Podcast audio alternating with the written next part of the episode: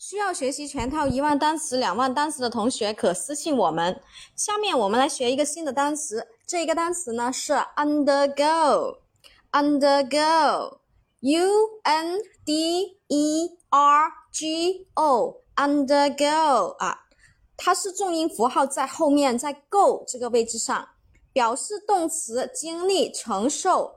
Again，u n d e r g o。Undergo 动词经历承受，我们来看一下它的动词的变化形式。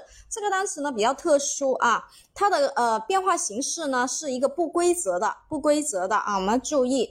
那么过去分词呢是 under 加一个 gone 啊，u n d e r g o n e 啊，这个是 under 加一个 gone。